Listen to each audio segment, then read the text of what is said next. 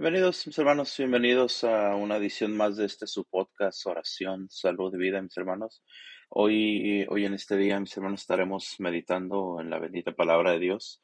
Meditaremos esta lectura tan hermosa, mis hermanos, que nos habla precisamente el libro de Hechos de los Apóstoles, capítulo 16, versículos del 25 en adelante. Hoy veremos, mis hermanos, cómo la palabra de Dios nos enseña, nos muestra, nos lleva precisamente, mis hermanos, a que nosotros, cada nosotros, podamos darnos cuenta del poder de la oración, del poder de la alabanza, del poder, mis hermanos, que tiene precisamente el que nosotros nos apeguemos al Señor, a que confiemos en el Señor y a que creamos en el Señor. La palabra de Dios, mis hermanos, de verdad es tan hermosa que nos, nos hace esa, nos da esa enseñanza hoy de cómo estos hombres, vamos a hablar de Pablo, de Silas, hombres que predicaban, hombres que van la palabra de Dios, estos hombres por llevar la palabra de Dios pues son apresados, son desnudados, son golpeados, pasan calamidad media, pero ellos se mantienen en su fe. Es lo que vemos hoy en la palabra de Dios. Así que te invito, vamos a, a meditar la palabra de Dios. Repito la cita, libro de Hechos de los Apóstoles, capítulo 16, versículos del 25 en adelante. Y la palabra de Dios, hermano, nos dice así. Hacia la medianoche, Pablo y Silas estaban en oración cantando himnos a Dios. Los presos los escuchaban. De repente se produjo un terremoto tan fuerte que los mismos cimientos de la cárcel se conmovieron. Al momento quedaron abiertas todas las puertas y se soltaron las cadenas de todos. Al despertarse el carcelero y ver las puertas de la cárcel abiertas, sacó de la espada con intención de suicidarse. Pero Pablo le gritó, No te causes ningún daño, que estamos todos aquí. El carcelero pidió luz. Entró de un salto y se arrojó tembloroso a los pies de Pablo y de Silas. Los sacó fuera y les dijo, Señores, ¿qué tengo que hacer para salvarme? Él le contestó, Cree en Jesús y te salvarás junto con tu familia. Y anunciaron la palabra del Señor a él y a todos los de su casa. En aquella misma hora de la noche el carcelero los tomó consigo y les lavó las heridas. Inmediatamente recibieron el bautismo él y todos los suyos. Hermanos, esta es palabra de Dios. Bien, hermano, ¿qué nos habla o qué nos dice hoy la palabra de Dios? Vuelvo a repetir, mira, vemos a estos dos hombres, Pablo, Silas, evangelizando. En este, en este momento nos habla la palabra de Dios que están en la ciudad de Filipos. Aquí lo importante, mis hermanos, de entender, de descubrir qué es lo que le espera a aquellos que se apegan a Dios. ¿Qué es lo que se puede esperar de buscar de Dios? Cárceles, golpes, desprecios, todo este tipo de cuestiones que nos habla la palabra de Dios, hermano. Pero esto no es para tener miedo, esto no es para desanimarnos, esto no es decir, hoy, si seguimos a Dios nos va a suceder algo malo, si nos apegamos a Dios vamos a poder esto. No, es parte de. Pero lo importante es que debemos de tener en cuenta que Dios está con nosotros. Dios está con el que se queda, ojo con esto, a su lado siempre. No nos pone Dios condiciones, no es que nos ponga condiciones. Las condiciones las ponemos con nosotros. Entonces, muchas veces no queremos quedarnos junto al Señor. ¿Por qué? Porque nos da miedo lo que nos pueda pasar. No, es, vuelvo a repetir, para tener cada día, mis hermanos, más seguridad en el Señor. Fíjate que hoy la palabra de Dios, repito, estos hombres, Pablo y Silas, por estar predicando el Evangelio, por estar llevando la, palabra de Dios en esta ciudad que es Filipos, dice la palabra de Dios que estos hombres, a Pablo y a Silas, los, los toman presos, los desnudan, los, los azotan, les dan de golpes y los meten a un calabozo. ¿Qué sucede en ese calabozo? Ojo con esto, mis hermanos. Cuando Pablo y Silas están posiblemente en el peor momento de su vida, háblese, mis hermanos, de que están en un calabozo, desnudos, golpeados, amarrados a un cepo. ¿Qué es un cepo? Bueno, el cepo nos muestra la palabra de Dios, mis hermanos, que era un lugar donde, digamos así, una parte sólida, donde ahí les, les ponían las cadenas y estos hombres pues no podían escapar. Entonces Pablo y Silas, estando en el peor momento de su vida, ¿qué es lo que hacen, hermanos? Ojo, de ninguna forma se ponen a renegar, de ninguna forma se ponen a pelear, de ninguna forma se ponen ni siquiera a atreverse, mis hermanos, a, reclamarle a Dios por lo que le está sucediendo. Nosotros o para nosotros, pues es muy fácil, mis hermanos, cuando nos va mal en la vida, se nos hace muy fácil muchas veces precisamente pelearle a Dios. Oye, yo soy tu servidor, oye, yo voy a misa, yo asisto a la iglesia, yo hago esto, yo cumplo los mandamientos, yo estoy, mira lo que me pasa. Es fácil que nosotros reneguemos o peleemos. Hoy la palabra de Dios nos habla, mis hermanos, que esos hombres en vez de renegar de Dios o de pelear con Dios, ojo, dice la palabra de Dios, mis hermanos, que a la medianoche Pablo y Silas, vuelvo a repetir, en esa situación en la que están metidos en un calabozo, desnudos, golpeados, dice la palabra de Dios que estos hombres cantan, que estos hombres oran y alaban a Dios. Ojo con esto. Estos hombres oran y alaban a Dios. Pero lo hermoso de esto, mis hermanos, es de que en ese calabozo junto a Pablo y a Silas, dice la palabra de Dios, hermanos, que hay más presos. Hay gente en ese lugar, son más presos que nunca han escuchado hablar de Dios, que tal vez nunca en su vida han escuchado hablar de ese Dios poderoso del que hablan Pablo, del que habla Silas, del que han conocido ellos. Entonces estos hombres, dice la palabra Dios, que solamente escuchan, escuchan cómo estos hombres cantan y alaban. Tal vez es algo que no tiene sentido, pero al final de cuentas es algo que Pablo y Silas hacen, cantan y alaban a Dios.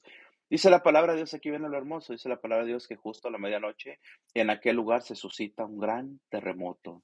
Un terremoto grande se suscita en ese lugar a causa de la oración de Pablo, a causa de la alabanza de Silas, a causa de aquella oración y de aquella alabanza que aquellos hombres decían. Y fíjate, estaban en el peor momento de su vida. Esto es algo de recalcar, es digno de recalcar. El peor momento de su vida, ellos cantan, ellos alaban. Y dice la palabra de Dios que sucede un gran terremoto en aquella cárcel. ¿Qué significa el terremoto? El terremoto es la presencia de Dios. ¿Por qué? Porque la alabanza sube a Dios. ¿Por qué? Porque la oración sube a Dios. Y Dios nos dice la palabra de Dios que siempre está dispuesto o está presto, está listo a escuchar nuestra súplica. Esto sucede en este momento. La oración de Pablo, la alabanza sí la subió al Señor. El Señor se acordó de sus hijos, bajó a aquel lugar y cuando llega la presencia de Dios, por eso se suscita un gran terremoto. Dice la palabra de Dios, cuando llegó la presencia de Dios a aquella cárcel, sucedió un terremoto grande. Dice la palabra de Dios que se abrieron las puertas, se cayeron las ventanas, aquel lugar se estremeció completamente. En este lugar dice la palabra de Dios que se rompen las cadenas de todos. Ojo, dice la palabra de Dios, y esto es interesante se rompen las cadenas de todos. Pero hermano, quiero que aquí meditemos un poquito. Si hablábamos y decíamos que en aquel lugar solamente Pablo y Silas estaban en oración y cantando himnos a Dios, los demás presos, dice la palabra de Dios, que solamente escuchaban, solamente muy probable se burlaban, solamente podemos nosotros entender que posiblemente pues decían, bueno, ¿qué hacen estos hombres? No tiene sentido. Mira cómo están, mira cómo están desnudos, mira cómo están golpeados, mira cómo están Tal vez nunca salgan de este lugar y ellos cantan, ellos alaban, bueno, están locos. Pero la palabra de Dios nos dice, mis hermanos, que cuando la presencia de Dios se manifiesta, viene y libera a todos. Fíjate qué hermoso. Para nosotros sería fácil decir, bueno, si solo Pablo, si solo Silas son gente de oración, si solo Pablo y Silas son gente que ora, pues los demás no tienen derecho podríamos pensar de esa forma, no tienen derecho a ser liberados por Dios. Pero sabemos, hermano, que Dios no tiene ningún tipo de preferencia. Dios viene y nos sana y nos libera y nos restaura. ¿Qué tenemos que hacer? Solamente buscarlo.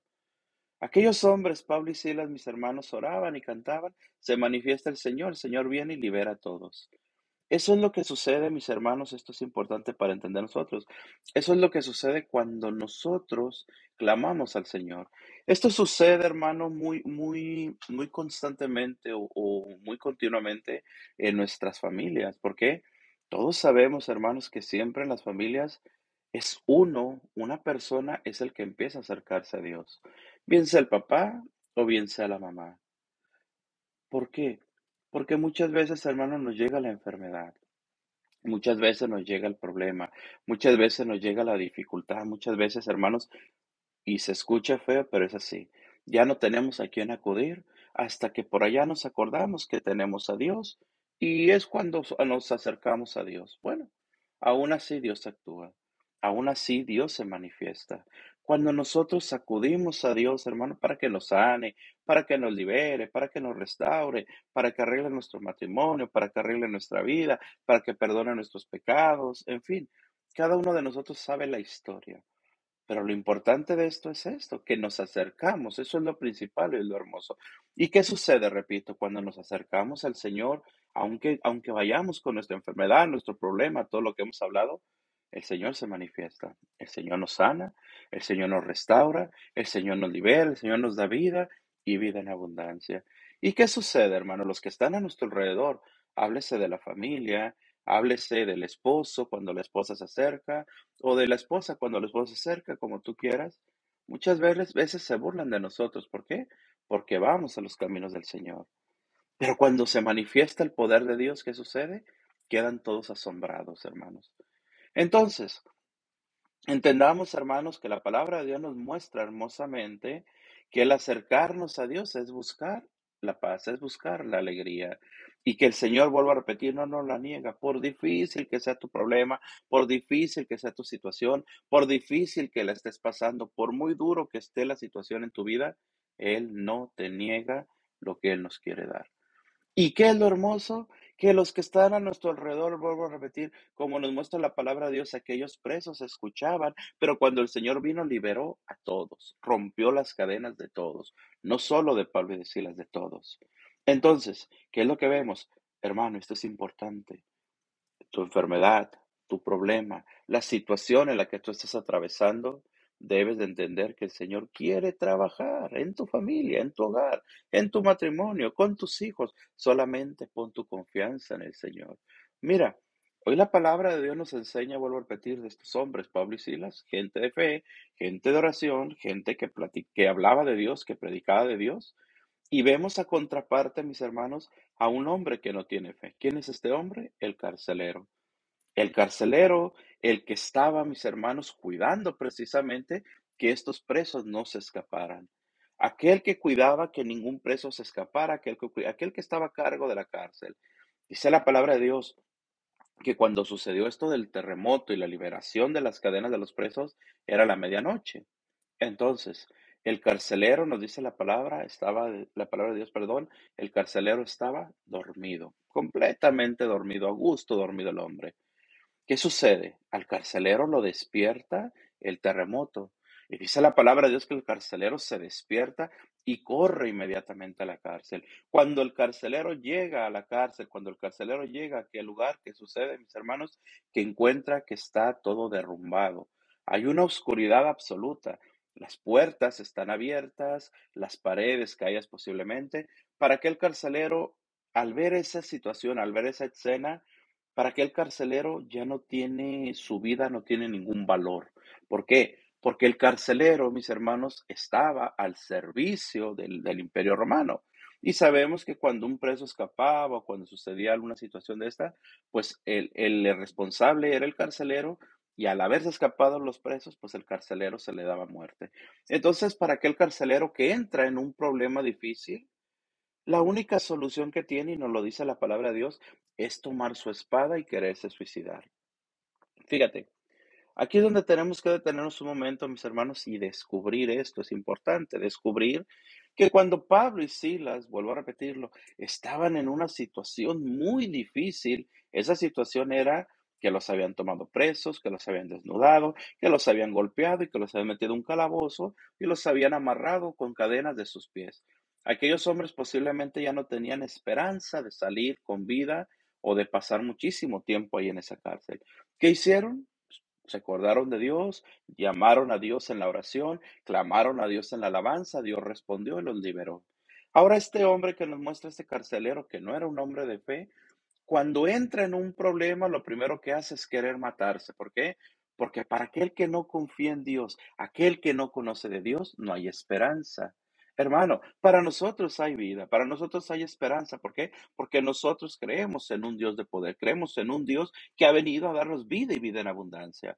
Aquel carcelero, repito, no conoce de Dios, quiere suicidarse, es la primera reacción de él. Pero ¿qué sucede? Dice la palabra de Dios hermosamente, mis hermanos, que Pablo, desde lo más profundo de aquel calabozo, le grita, no te causen ningún daño, que estamos todos aquí. Cuando aquel carcelero escucha esa voz, hermano, recordemos que había un caos, recordemos que había pasado un terremoto, recordemos que los presos Pensaba el carcelero que se habían escapado, pero cuando el carcelero escucha que los, que los presos no escaparon, bueno, para él, hermano, yo te aseguro, fue algo muy difícil de, de saberlo digerir en su cabeza. Hay un terremoto, las puertas se abren, las ventanas se abren, tal vez no hay paredes, los presos escaparon, pero ahí están los presos, no escaparon. Esto es lo que causa el conflicto en la mente de aquel hombre. Y dice la palabra de Dios, mis hermanos, que el carcelero, cuando escucha la voz de Pablo que le gritó, no te causes ningún daño, que estamos todos aquí, el carcelero, dice la palabra de Dios, que pide luz. Ojo con esto. El carcelero pidió luz. ¿Qué luz o a qué luz se refiere la palabra de Dios cuando nos menciona o por qué es tan importante que, que mencione la palabra de Dios que el carcelero pidió luz? Mi hermano, la luz que pide el carcelero, la luz que menciona la palabra de Dios, no es una luz física, no es una luz con la que aquel hombre quiere ver quién está en el lugar, quiere ver quién se ha escapado, qué ha sucedido. No, la luz que pide este carcelero es la luz del Evangelio. Es la luz de la explicación de lo sobrenatural. Es la luz de que alguien le explique, de que alguien le diga lo que ha sucedido. ¿Por qué? Porque aquel carcelero, vuelvo a repetir, no puede entender lo que sucedió en el terremoto ni por qué los presos no se escaparon. ¿Por qué? Porque para aquel carcelero, repito, aunque quiere su mente entender, quiere descubrir qué pasó, no, no hay, no existe la capacidad intelectual de poder entender esto. Esto, ojo, esto es lo que nos sucede a nosotros. Por eso mencionaba tan importante, mis hermanos, que cuando nosotros pasamos por un momento de dificultad, pasamos por un momento de ansiedad, pasamos por un momento de enfermedad, esto nos sucede a nosotros. Cuando vemos el poder de Dios que se manifiesta en algún familiar nuestro, en algún conocido nuestro, cuando vemos el poder de Dios, hermano, que se hace presente en alguien, nosotros no lo entendemos. ¿Cómo podemos entender o cómo podemos explicar esto del poder de Dios? Muy sencillo. Creo que muchos de nosotros, la mayoría, hemos conocido gente, por ejemplo, que ha querido dejar el alcohol ha querido dejar las drogas, ha querido dejar la vida de pecado que llevan y han tratado de muchas formas humanas. Un alcohólico ha acudido a alcohólicos anónimos, ha hecho juramento, que y no ha podido. Pero cuando de verdad este hombre, esa persona se acerca a Dios, Dios lo sana, lo libera y lo restaura, y nosotros no entendemos cómo de la noche a la mañana cambió la vida de esta persona. Hemos conocido gente que está enferma enfermedades terminales, enfermedades de cáncer, enfermedades, hermano, de situaciones difíciles de este tipo, y creen en Dios y son sanadas, son levantadas. ¿Y qué sucede con nosotros? Buscamos la explicación. ¿Cómo sucedió? ¿Cómo se? Y no lo entendemos. Pero es ahí donde, donde se manifiesta el poder de la fe, mis hermanos. Es donde se manifiesta la presencia de Dios que viene precisamente a mostrarnos cómo el Señor está trabajando en nosotros. Es por eso que es bien importante que entendamos, hermano, que cuando a estos hombres, a Pablo y a Silas, el poder de Dios se manifiesta, se rompen las cadenas, se suscita aquel terremoto, aquel hombre nos menciona la palabra de Dios que está dormido, se despierta y va a ver y ve lo que sucede y no entiende en su mente. Por eso dice la palabra de Dios que el carcelero pidió luz. Explíquenme a alguien lo que pasa. Explíqueme a alguien lo, cómo ha sucedido esto. En pocas palabras, cuando el carcelero pide luz, es que él está gritando, evangelícenme, háblenme, Háblenme de ese Dios en el que ustedes creen. Háblenme de ese Dios en el que ustedes confían. Háblenme de ese Dios al que ustedes clamaron. Es lo que pide el carcelero. Cuando pide luz, vuelvo a repetir, lo está llamando. Alguien explíqueme lo que ha pasado. ¿Y qué sucede? Ojo, dice la palabra de Dios, hermano, y hermosamente es esto, con esto. Después de que el carcelero pide luz, dice la palabra de Dios, entró de un salto y se arrojó tembloroso a los pies de Pablo y de Silas. Mira, Aquel hombre que, tenía presos a estos hombres, aquel hombre que era el encargado de cuidar que no, se, que no se escaparan, ahora, después de ver lo que sucedió, dice la palabra de Dios que entra y se arroja a los pies de Pablo y de Silas. esa forma en la que nos muestra la palabra de Dios que el hombre se arroja es humildad. No se está arrojando este hombre a los pies de Pablo y de Silas como hombres, sino que está buscando, por medio de la humildad, la presencia de Dios. Que alguien, vuelvo a repetir, le explique lo sobrenatural que ha sucedido. Por eso nos dice la palabra de Dios, hermanos, ojo. Dice después, los sacó fuera y les dijo, señores, ¿qué tengo que hacer para salvarme? ¿Qué ha nacido en este fe? ¿Qué ha nacido en este hombre? Perdón, la fe. ¿Qué ha nacido en este hombre? La fe de saber que lo sobrenatural se manifiesta. ¿Qué tengo que hacer para salvarme? les dice el hombre. ¿Cuál es la respuesta de Pablo? Muy hermoso. Le respondieron, ten fe, ten fe en el Señor Jesús y te salvarás junto con toda tu familia. Ojo, mi hermano, ojo. Ahí es donde quiero detenerme. Veíamos y esto es importante, por eso me regreso un poco para explicar lo que nos muestra la palabra de Dios. Veíamos cómo Pablo y Silas, cuando están en esa situación que ya hemos explicado varias veces, y claman al Señor, el Señor viene y rompe las cadenas de Pablo y Silas, pero también a los demás presos. Rescató a todos en esa cárcel.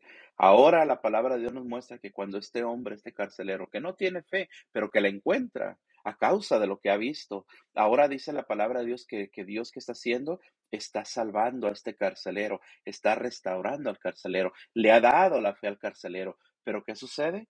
Que no es solamente al carcelero, sino también a toda su familia. Porque dice la palabra de Dios, y lo repito, cuando le responde Pablo, ten fe en el Señor Jesús y te salvarás junto con tu familia. No es solo el carcelero, es también la familia. ¿Y de qué forma? Mira lo que dice la palabra de Dios. Anunciaron la palabra del Señor a él y a todos los de su casa. En aquella misma hora de la noche el carcelero los tomó consigo y les lavó las heridas. Ojo con esto. Inmediatamente recibieron el bautismo él y todos los suyos. Palabra de Dios, mis hermanos. ¿Qué sucede con este carcelero? Es importante que lo digamos. ¿Qué sucede? A causa, fíjate hermano, a causa del problema de Pablo y Silas, a causa de la situación tan difícil en la que estaba Pablo y Silas, Pablo y Silas no se desesperan, se acuerdan de Dios, claman a su Dios y Dios les responde. Pues a causa de este problema, este carcelero encuentra la fe. Y no solo él, sino toda la familia. ¿Por qué mencionamos esto, hermano? Porque es importante que nos demos cuenta, hermano, que lo que tú estás pasando hoy en este día, lo que tú estás atravesando hoy en este día, lo que tú estás, hermano mío, llevando en este momento en tu vida, en tu matrimonio, en tu familia, en tu casa, en tu cuerpo, háblese de enfermedad, de problemas, de situaciones difíciles, de matrimonio a punto de terminar. Hermano, si tú clamas al Señor, si tú alabas al Señor, si tú oras al Señor, si tú te mantienes firme en el Señor, ¿qué va a suceder? No lo digo yo, lo dice la palabra de Dios. El Señor vendrá, romperá tus cadenas, mi hermano, te restaurará. Y lo más hermoso, restaurará lo que tu lado está perdiéndose. ¿Cuántas veces, hermano, batallamos por los hijos? ¿Cuántas veces batallamos en nuestro matrimonio? ¿Cuántas veces tenemos problemas grandísimos y qué hacemos? Desesperarnos, buscar culpables, pelear con el Señor. ¿Qué tantas cosas hacemos cuando lo único que tenemos que hacer es buscar al Señor? Llamar al Señor, mis hermanos. ¿Para qué? Para que así podamos tener vida y vida en abundancia, mis hermanos. Mira Qué hermoso nos habla la palabra de Dios. Aquel carcelero encontró la fe y dice la palabra de Dios que terminó bautizándose junto con toda su familia. La restauración del Señor. Lo que el Señor derrama, vuelvo a repetir. El Señor, hermano, cuando lo dejamos entrar en nuestro corazón, no se queda solo en tu corazón. Se esparce la palabra de Dios se llena tu familia de amor, se llena tu familia de fe, se llena tu familia de la presencia de Dios. Aunque no lo veas, aunque no lo entiendas, aunque siga habiendo problemas, tenlo por seguro que a causa de nuestros problemas, de nuestras situaciones difíciles, el Señor siembra la semilla en los nuestros y los frutos se verán al tiempo del Señor. Solamente, ¿qué tenemos que, hacer? Tener fe en el Señor, confiar en el Señor y seguir alabando, bendiciendo y dándole gloria al Señor. Hermano, esta lectura de este día, libro de Hechos de los Apóstoles, capítulo 16, versículos 25 en adelante, es una lectura, vuelvo a repetir, hermosísima, mis hermanos, el cual yo te invito a que la medites, a que la analices y a que te des cuenta el poder de la alabanza, el poder de la oración y sobre todo el poder de llamar a Dios, aún en nuestros momentos más difíciles de la vida, hermano. Sé que no es fácil, no es fácil buscar de Dios, no es fácil acordarnos de Dios, pero si aprendemos esto, hermanos, a llamar a Dios, a clamar a Dios y a quedarnos con Dios, el Señor romperá nuestras cadenas y nosotros verdaderamente tendremos vida y vida en abundancia. Así que, pues muchísimas gracias, hermanos, por acompañarnos en este, en este momento de, de prédica. Demos gracias al Señor hoy en esta noche, en este día, diciéndole al Señor, en el nombre del Padre, del Hijo y del Espíritu Santo. Amén. Mil bendiciones, hermanos.